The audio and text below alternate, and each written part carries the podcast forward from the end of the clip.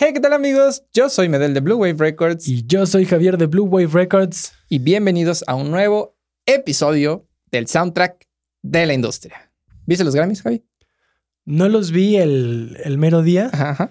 pero ya estuve viendo muchos videos. Ok, ¿y qué has visto? ¿Qué, qué te pareció interesante? Mira, me pareció interesante que fue una ceremonia distinta. Me gustó la selección de artistas que se presentaron. Ok. La verdad, yo no estoy muy enterado. O sea, me enteré de los ganadores, pero no. Pues estuvo Dua Lipa, estuvo John Mayer, Sí, estuvo. ¿Quién se presentó? también Harry Styles. Harry Styles, sí, fue el que abrió. Este, vi de hecho esas presentaciones. Bien, la verdad, creo que para esos, para ese tipo de eventos suelen montar shows bastante Sí, elaborados sí. en cuestión, este, muchas veces hacen como mashups de canciones, entonces Sí. quedan muy padres. en, eh, muestran cosas bien interesantes de vestuario. eh, hay de todo. sí, sí, sí. Se, venden hizo- sus medleys. Se me hizo interesante. Y la cuestión, digamos, fuera del show, que al final lo que importa es la premiación. Sí, claro, realmente eso es Pues mira, la verdad, lo importante. sí me siento satisfecho. Creo que eh, ya había escuchado, pues podría decir que por lo menos la mitad de álbums que estaban nominados. Eh, Yo había varios que no conocía, la verdad. O sea, si te soy muy honesto, sí había muchos que decía, wow. O sea, por ejemplo, no sabía que Taylor Swift había sacado un álbum. Sí. Fue como, mm, mira, por ejemplo, ese no lo he escuchado, pero sí sabía. Pero la verdad, la verdad, no soy tan fan de Taylor Swift. no, yo tampoco, pero de todos modos es como Es un bueno artista conocer. muy pop que sin duda te llega él, sacó un álbum. Y esta vez fue como, ah, mira, no sabía que había sacado un álbum. ¿Sabes? O sea, Yo de hecho me enteré cuando vi la lista de los nominados. y fue como, mm, interesante. Mm, Taylor Swift. Pero por ahí algunas, este, algunas nominaciones, eh, sobre todo en la cuestión de artistas nuevos. Me he dado cuenta que con esto que te he platicado y lo sabes, que me encanta ver Tiny Sí. Desks, Sí, sí, sí. he conocido muchos artistas que están jóvenes, como Jacob Collier, por ahí estaba Her, Sí, ahí estaba Her. y este, he conocido varios que me da gusto porque sé que están jóvenes, pero que ya he podido escuchar. Y sobre todo porque al menos estos dos que te mencioné, cuando los escuché en Tiny Desk, fueron artistas que sí inmediatamente dije, tengo que ir a Spotify a ver qué, cómo es su música, digamos, de Sí, estudio, ya, ajá, sí, ya. no, Más en un- no producido, en una ¿no? live session, porque sí me gustó lo que hacen. Y hay Claro. quienes ves un Tiny y dices, está padre, o hay veces que no te gusta, pero ellos sí fueron que dije, órale, quiero ver qué más hacen. Y enterarte también que son jóvenes. Jacob tiene 26 años. Sí. Her no sé, pero me acuerdo que también estaba chavita. Entonces, está padre ver cómo, pues, cómo va evolucionando, cómo los artistas, pues también vienen nuevos. Sí, sí, sí, Hay viene otros que ya dejan de sacar material generación. y ya es como si ya estuvieran de salida. Estoy contento. Creo que artistas que yo ya ubicaba y que me gustaba lo que hacían y que decía tiene mucha calidad, al final salieron premiados.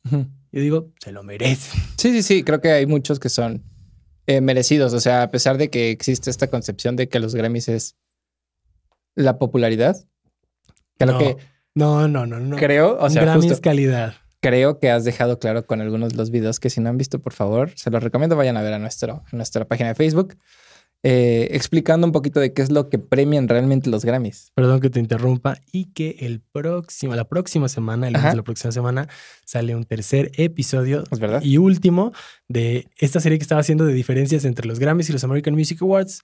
¿Tú qué opinas? Eh, la verdad es que estoy un poco, o sea, no, no, no estoy en la posición de opinar porque honestamente no sé mucho al respecto. O sea, no me metí a ver, vi algunas presentaciones y vi la lista completa de ganadores. O sea, no hubo ninguno que dijera, o sea, que me saltara, ¿sabes? O sea, ninguno que no dijera como de, no, yo creo que tal vez se le pudo haber ganado tal. O sea, creo que todos fueron como muy sencillos en ese aspecto, ¿no? Entre comillas. O sea, como se veía porque sí había muchos que sí hicieron como, o que su canción fue eh, muy grande, o que era una muy buena producción, o que la forma en la que, no sé, cantó en el disco, bla, bla, bla, o la forma en la que se hizo el disco. O sea, creo que me pareció que todos los que ganaron sí eran eh, Merecedores. merecedores de, de- de ese premio. Y no que los demás no lo fueran, pero creo que sí eh, al menos en esta ocasión, no existió como tanto este. eh, como este morbo de decir, no, es que yo creo que no. ¿sabes? Digamos, O sea, bajo tu criterio, los ganadores Sí. eran los que se lo merecían. Sí, yo creo que sí. O sea, te digo, o sea, vi la lista completa y pues está imposible acordarme de todos, Sí, claro. pero no hubo ninguno que dijera, "Mm, no sé, tal vez yo se lo hubiera dado a alguien más. Ok. ¿No? Bueno, mira, para cerrar este temita, pues es como una pregunta de, Ok. así como, a ver, ¿tú qué, ¿tú qué opinas? Porque esto es de una de las categorías más importantes de estos premios, que es el álbum del año. entre los cuales había, pues, estaba nominado Coldplay, estaba nominado Taylor Swift, estaba nominado eh, Jacob Collier, estaba nominado Dua Lipa con. Future Nostalgia, pero no lo leí, si te soy honesto, pero sí vi en internet varias notas donde hablaban como, como esta controversia en ese premio. Como que sí hubo, te digo, no, no me documenté al 100. Hay manita de entonces gato. no voy a, no voy a decir si quien ganó o no era merecedor o no, pero a ti, ¿qué te parece? Eh, ganó Future Nostalgia. ¿no? Future Nostalgia. De los que había ahí, o sea, es que no, no, no puedo, no puedo, no puedo, no me siento en la capacidad de opinar porque Future Nostalgia me lo eché de inicio a fin y me pareció un gran álbum. Eh, sobre todo porque presenta este retro, o sea, como esta eh, oleada de canciones retro vintage. Synth ya sabes. Ajá, sí, vintage. exacto, sí, exacto. sí, sí. Y honestamente no escuché los demás. Ok. Entonces no puedo decirte, yo creo que sí se lo merecía porque pues no tengo la forma de compararlos Claro. o decir, ah, ok, tal vez este era mejor o tal vez este no. Pues porque honestamente no escuché los demás. Eh, pero a mí desde mi punto de vista y desde mi perspectiva, Future Nostalgia fue un discazo. Muy bien producido, muy bien mezclado, muy bien cantado, muy bien todo. Sí. ¿Sabes? O sea, creo que marcó todas las cajitas que necesitaba. Ok. Yo la verdad creo que respecto a ese tema, no, tampoco me siento en esta posición de decir sí ese, porque pues al final no he escuchado a todos.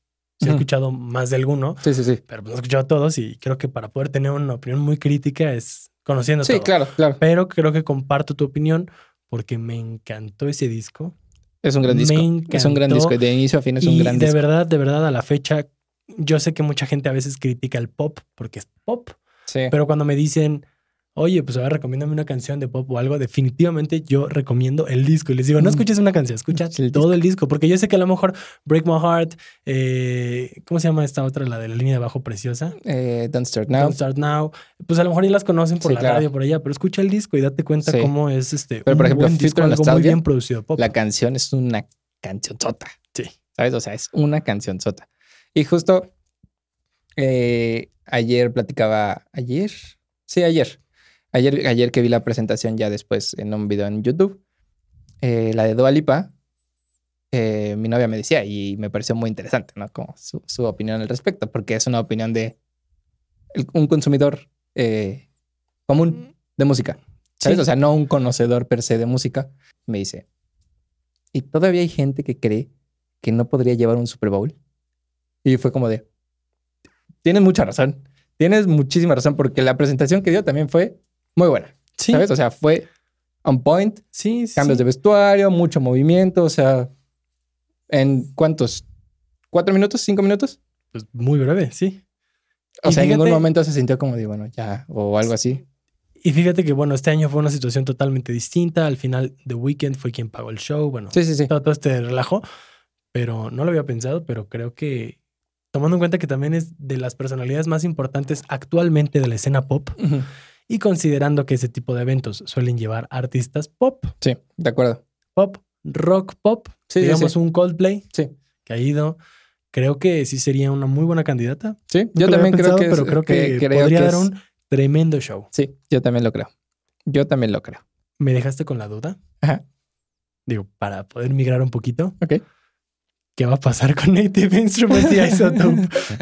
es una historia muy interesante. A ver, pues Hace, hace unos cuantos días, eh, no estoy seguro de cuántos, pero digo, la semana pasada, anunciaron que iban a unir fuerzas. Ay. Native Instruments y Isotope. Que por cierto, tan, tan, Native tan. Instruments a, a- a raíz de la pandemia ha tenido algunos problemas eh, económicos. Ok. Pero bueno, el punto es que decidieron como unir fuerzas Y esto significa que, bueno, lo que dijeron es que van a crear juntos como otra empresa, por así decirlo. O sea, otro, un, un grupo que va a estar haciendo, eh, supongo porque no han dicho qué, pero van a estar haciendo eh, herramientas para músicos, productores, compositores, ingenieros de mezcla, etcétera, etcétera, etcétera. Entonces, esa es como la noticia. Pero que está, está todo en la expectativa de. Sí, o sea, todavía no han anunciado ni qué van a hacer, ni cuándo van a empezar a sacar cosas, ni nada. O sea, realmente lo único que dijeron es como tanto Isotope como Native Instruments van a seguir siendo independientes. Ok. Se van a tener teniendo su- sus productos y su propia esencia, pero van a colaborar con unos nuevos productos. Ok. ¿Y qué crees que sea ese nuevo producto? Hoy no tengo idea, la ¿Crees verdad. que sean plugins, librerías? Yo, Eh, creo, yo creo que se van a ir más por plugins. O sea, porque en la parte de librerías creo que Native Instruments es muy fuerte. Sí, además, si Isotope no tiene, pues Eh. mm, digamos como tal vez no sé qué ventana de oportunidad en colaborar algo así pueda ser. Sí, Tomando en cuenta que, que las dos empresas tienen plugins y Sí, podrían ahora exacto. sí como decir, sí, de acuerdo. vamos a juntar nuestras fuerzas, nuestro conocimiento, nuestro equipo y demás y hacer juntos. Exactamente. O sea, y yo creo que realmente se van a ir como por la parte de efectos, instrumentos, puede ser, instrumentos virtuales. O sea, por ejemplo, no sé, Native Instruments, pues tiene eh, Massive y tiene Reactor y tiene muchos, muchos, muchos, muchos, muchos. Eh, pero igual y se van como por ese lado. O tal cual, ¿no? Ecualizadores, compresores, reverbs. Que también es algo que a, a Isotope se le da. Sí, Porque tiene unos muy buenos. sí. Pero también creo que realmente conoces a Isotope o reconoces a Isotope por su suite de mastering. ¿Sabes? Y no tanto por su suite de mezcla. Que tienen una y que es muy buena, pero como que tal vez ahí le hace falta un empujoncito. Y viceversa, o sea, a Native Instruments también. O sea, creo que ahí es como donde pueden juntar fuerzas para que juntos puedan decir, ah, bueno, aquí levantar la mano, ¿sabes? Porque a Native Instruments lo conoces por sus librerías y por algunos de sus instrumentos, pero no tanto por sus ecualizadores y compresores. Sí, no. ¿No? O sea, de hecho, yo también te, te había comentado en algún Sí, momento sí, que, sí. que creo que nunca había visto un plugin, digamos, un compresor, un ecualizador, Sí. algo de Native Instruments, porque para mí pensar en Native Instruments es pensar en las Sí, en, N mil cantidad de bibliotecas que sí, tienen. sí, sí, de acuerdo. Y pensar en Isotope para mí justamente es en este proceso, en esta cadena de máster. Sí, pensar en. Ujú, O sea, es- Exactamente. sí. O sea, realmente sí. Entonces, igual y por ahí, como que eso es lo que medio les falla a los dos. O sea, como en eh, ponerla en la mente del consumidor. Sí. Entonces, igual y ahí pueden como unir fuerzas para sacar Sí, creo algo, que más cuestión. algo interesante. Sí, no, no, no que les falle técnicamente. Sí, exacto. Sino no en cuestión de que están fallando, de que lo hagan mal, pero en cuestión de es una ventana de oportunidad que si encuentras con quién aliarte y con quién trabajar para que puedas a lo mejor a eso, que tienes un poquito más flaquito, Sí, exacto, exacto. poder darle el poder y poder venderlo como a lo mejor vendes tus librerías, como a lo mejor vendes este Ozone, Sí. pues entonces tener más, más dinero, más billullo, que caiga el dinero. y pues, a ver, no han anunciado nada de qué se trata. Pues Únicamente dijeron eso. Estaremos a la expectativa. En cuanto sepamos más, pues igual se los haremos saber Se aquí los haremos saber en sí. su podcast, el soundtrack de la industria. Y en nuestra, y en nuestra eh, página de Facebook. Y seguramente, ya veremos, pero tal vez podríamos hacer algún videito de YouTube, Sí. ¿no? Probándolos. O son, no, bueno, Isotope. Creo que primero, creo que primero necesitamos que nos, que nos patrocinen. Bueno, pues lo pagamos y ya, no importa.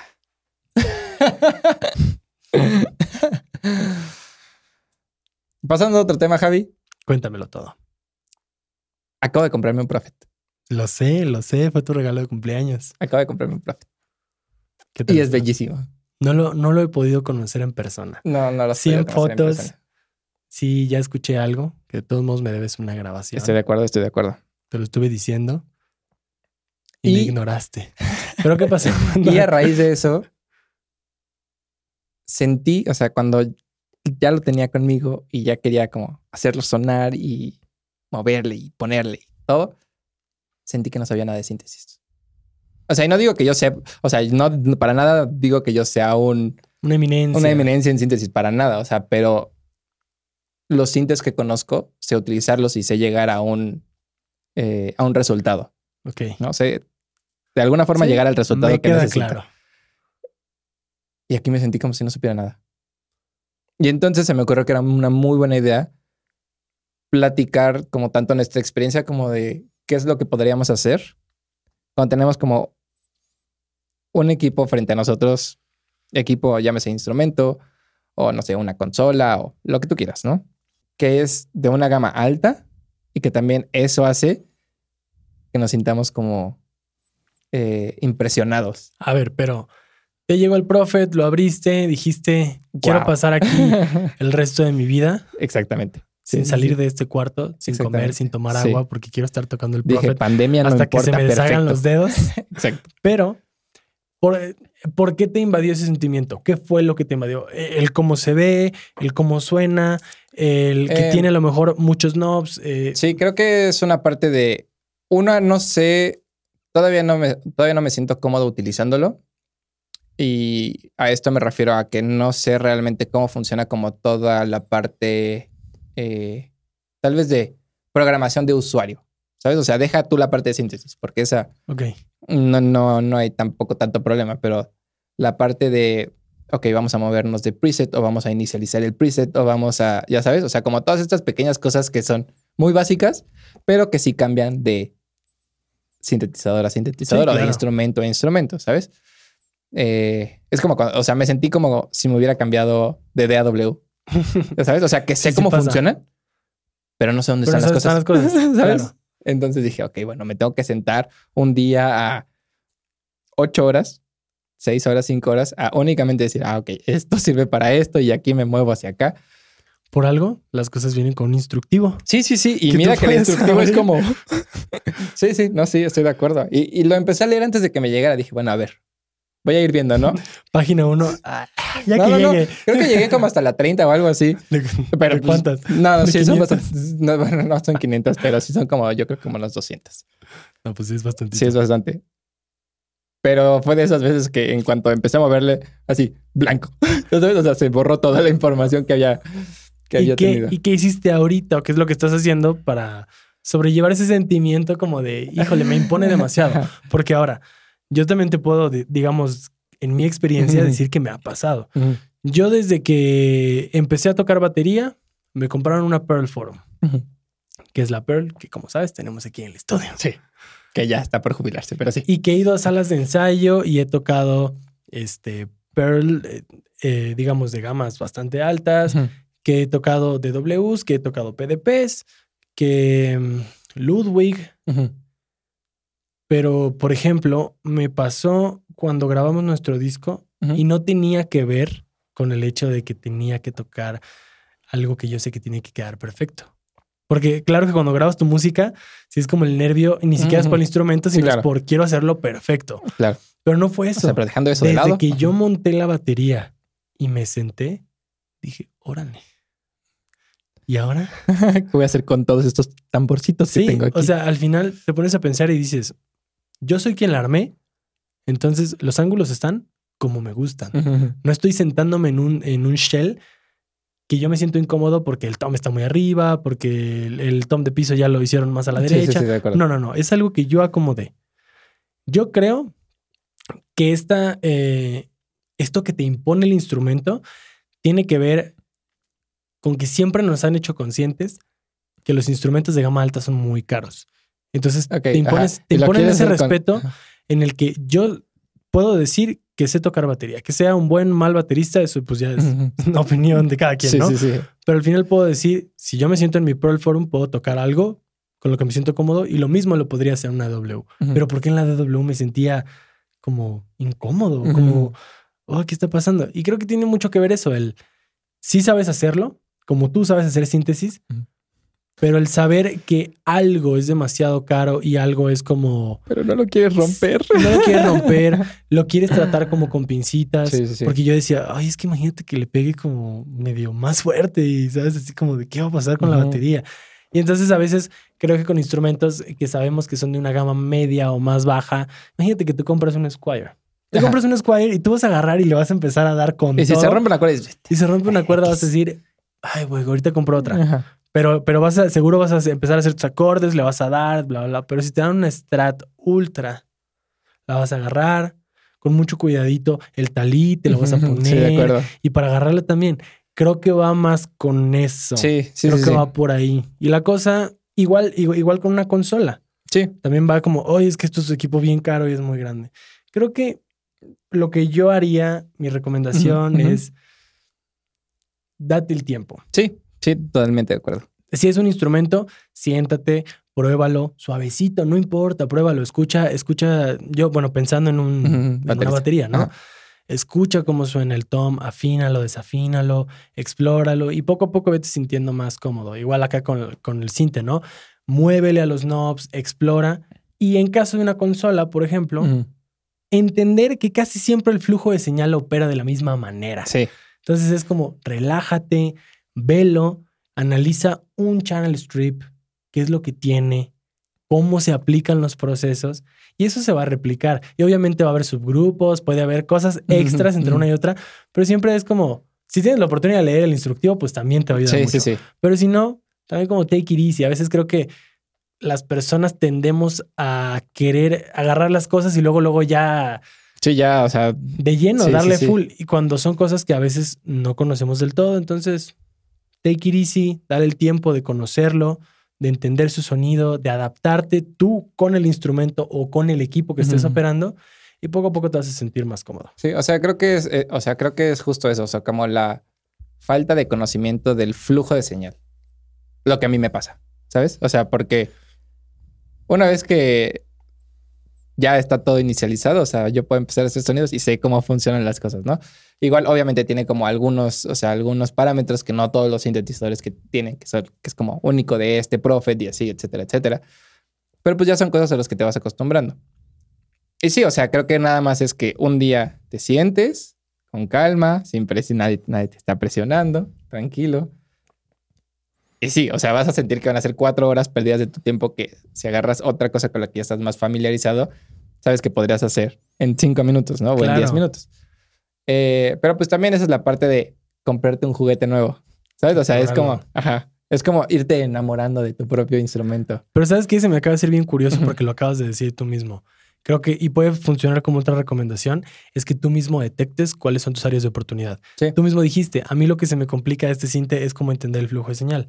Entonces, si tú sientes que, no, no sientes, tú sabes hacer síntesis, porque cuando ya está operando ya puedes hacer lo que quieras, ok, eso ahorita lo voy a dejar de lado. Voy a entender el flujo de señal para poder Sí. operar bien. Si a mí en una batería lo que me da miedo es que si golpeo muy fuerte, ¿qué va a pasar? Bueno, entonces dedícale al golpeo. Ve suavecito, vele subiendo y ve midiendo tu golpe hasta que digas, órale, aquí le saco un sonido bonito y, y no estoy yo excediéndome de fuerza, ¿sabes? Y entonces también ya cuando estés tocando te vas a sentir más cómodo porque tus golpes van a ser como algo que ya lo estudiaste, como algo que ya le dedicaste Estoy el de tiempo. acuerdo. Detecta tu área de oportunidad y qué es lo que de eso te incomoda o lo que te hace sentir así, dedícale a eso. El resto ya, ya lo sabes a lo mejor, Estoy completamente de acuerdo pero contigo. con calma. Sí, ahí vamos, ahí vamos, ahí vamos. Yo, yo cada vez, o sea, me enamoro más de, del juguetito, Yo quisiera ver ese juguete del en un bebé. video. Puede ser. Puede ser. Recreando, recreando algo. Eh, Vamos a recrear ser, algo. sí. Bueno, sí, vamos, lo dije en manada, pero vas a recrear algo. Eh, ¿Nos pueden recomendar algo para recrear? ¿Sí? Si tiene Con alguna recomendación de alguna línea de cinte mamalona. Sí, con muchísimo gusto. Lo hacemos. Y hablando de canciones, Y hablando de canciones, mira, a ver, yo, yo sé que tú lo, tú lo dijiste al inicio del video pero realmente es tu iba? idea, Javi. de qué iba, pero he conocido gente que me dice, tengo esta idea. Y yo la escucho y la escucho relativamente completa. Digo, órale, tiene una batería, tiene un bajo o es una canción acústica. El punto es que yo puedo escuchar su idea de inicio a fin y yo para mí, y yo para mí, qué terrible. Pero para ti, Para mí este es, oye, creo que tu canción ya está completa o le falta algo de arreglo, pero, o es una idea. o ¿no? es una idea. Ajá. Pero a veces sí escucho cosas que para mí digo, wow, ya está. Ya es cuestión de que a lo mejor pulas X o Y cosa. Y ahora sí ya gastado tu proceso de grabación y se han mezcla master, bla, bla, bla. Ujú. Pero muchas veces la gente no sabe cuándo, cuál es ese punto en el que dices, ya terminé una canción. Y entonces el saber que eres un ser creativo y este estado mental en el que puedes irle metiendo y metiendo más cosas a la canción, Sí, por más está. que ya se escuche sí, como una idea súper bonita, tienen esa intranquilidad de que no está completa. Y ellos mismos no se la creen porque te dicen, te voy a mostrar una idea, te voy a mostrar Pero, algo y- que hice. Y, y creo que te dicen, y termina, o sea, te la enseñan, terminas de escuchar y te dicen, no le hagas caso a tal cosa porque, Exacto. ¿sabes? O sea, todavía voy a cambiar. Ahí va, ahí va, pero ahí va, ¿eh? O sea, es la idea, es la idea, pero Ajá. por ahí va. Y hay quienes tal vez sí concreten sus ideas, digo, ya no he indagado tanto con personas que lo tengan Sí, así, sí, sí, sí. pero hay quienes tal vez sí lo concreten, pero hay quienes no, y es gente que puedes ver que tiene listas de sesiones Sí, sí, sí. y dices, me declaro culpable. Me ha pasado. O sea, me declaro bueno, pero, súper pero culpable. mira, mira, qué bueno que lo. O sea, diciendo y puedo qué decir- bueno que me interrumpes diciéndome esto, porque pues, ahí va la pregunta. Para ti entonces, tú que haces música electrónica, yo por ejemplo, pues cuando hago música es como en banda y en una sinergia con otras personas. Sí. Pero tú que por ejemplo, si lo haces solo, ¿cuál es el punto para ti en el que entiendes y dices, esto ya me dio lo que tenía que dar? Y que una posibilidad es, me gusta, la quiero llevar ya a un proceso de grabarla chido para tenerla. O la otra es, pues sabes que no me gustó, pero bueno, al final entiendo que terminé esto. Sí. ¿Cómo, cómo, lo, cómo lo haces tú? O sea, creo que, creo que yo he tenido como una evolución en ese aspecto en la que antes toda la música que hacía la hacía solo, completamente. Y ahora te podría decir que también, pero le he perdido el miedo a decirle a mis amigos y a mis colegas músicos, ¿cómo lo escuchas? ¿Qué te parece? Pero creo que el punto en el que yo determinaba si ya mi canción estaba lista o no estaba lista, o mis canciones,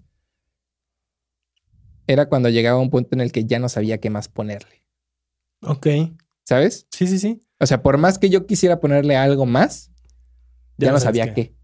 Por O más sea, que sientas que algo le falta sí, ya- y quieres ponerle, ya no sabes qué. O se lo ponía y decía, "Mm, no. Pero hacía eso como 15 o 20 veces, ¿sabes? Le ponía algo nuevo, "Mm, no. Le ponía algo nuevo, "Mm, no. ¿Sabes? O sea, como que también nosotros mismos tenemos que aprender a decir, a escuchar, mejor dicho, lo que nuestra canción nos dice. Porque llega un punto en el que te dice, hasta aquí, esto es suficiente, ¿sabes? Hasta aquí llega la canción. Y es que creo que el problema de este problema recae en que siempre queremos meterle y meterle y meterle Sí. y meterle. Nunca es quitarle, ¿no? siempre es ponerle más y a veces menos es más. Sí. Y no quiere decir que nada, deja tu canción vacía. Entonces, no, no, no, no, para Pero nada. entonces si la rola es una sección donde no te pide una instrumentación muy pesada, bueno, muy numerosa. No, masiva, ¿no?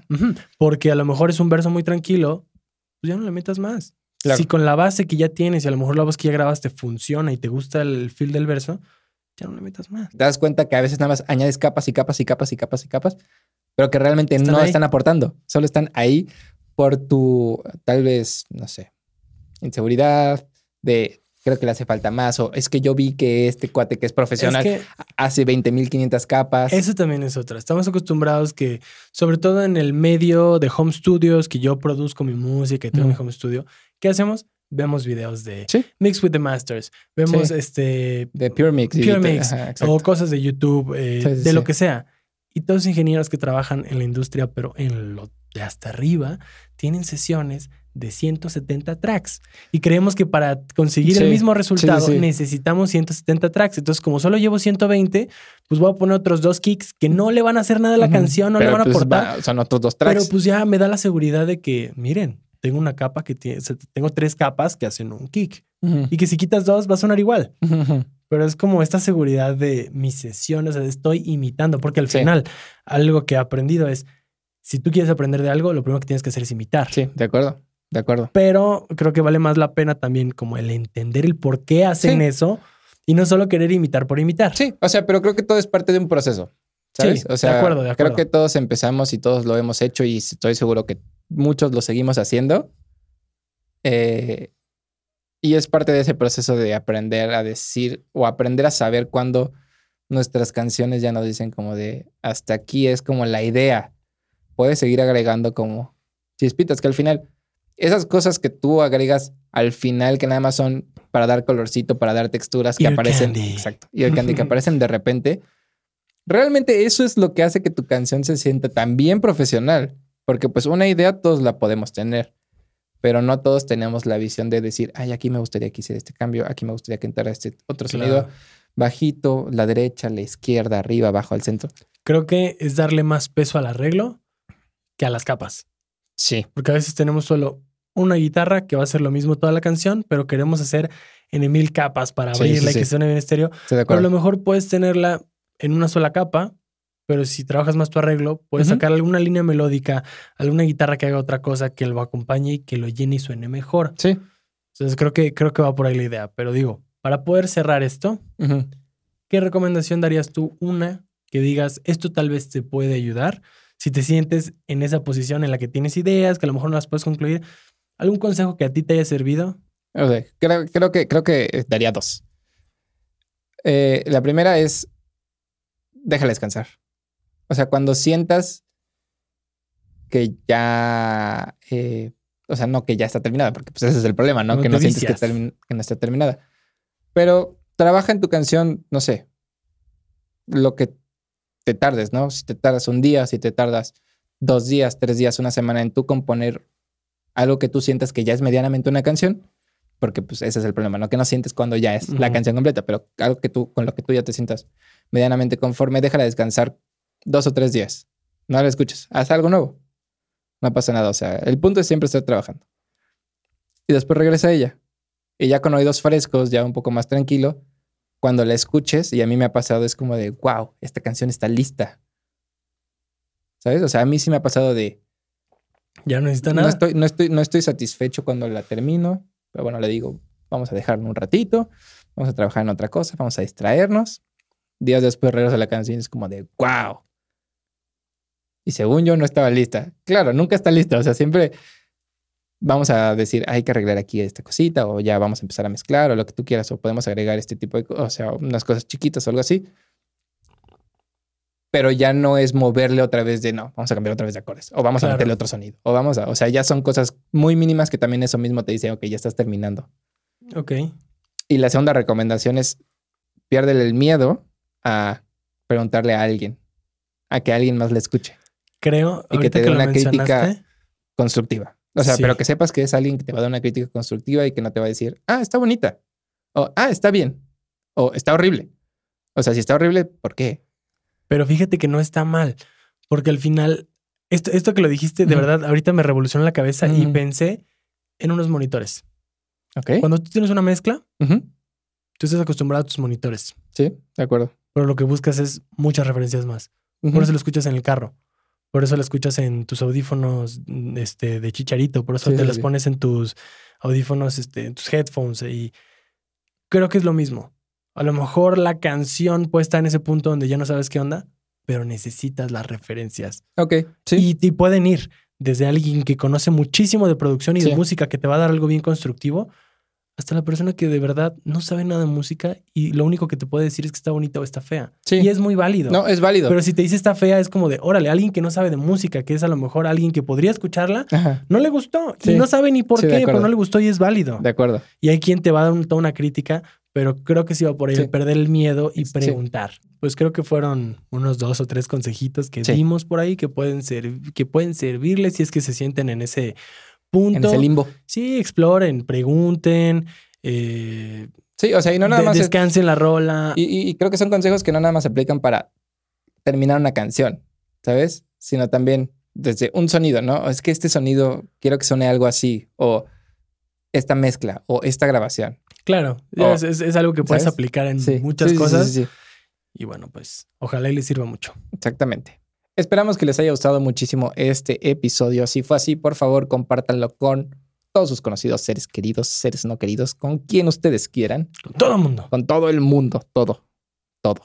Sobre todo con Native Instruments y con Isotope para que escuchen y a ver si nos quieren soltar algo cuando lo saquen. Exactamente. Y por favor también, si ustedes tienen alguna duda, pregunta, comentario, sugerencia o alguna idea de, no sé, si quieren que nos eh, que hablemos de algo que ustedes tienen duda, como de lo que hablamos hoy, ¿no? De cómo terminar una canción o de cómo perderle el miedo a un nuevo juguetito, eh, háganoslo llegar y con muchísimo gusto podemos platicarlo. Si tenemos algo- Siempre, siempre los vamos a leer siempre. y de verdad si hay algo que me risca que estemos Sí. hablando y que lo compartamos con muchísimo gusto, nos encantaría leerlos. Esperen el próximo episodio dentro de dos semanitas. Yo soy Medel Yo soy Javier y nos vemos y nos escuchamos en el próximo.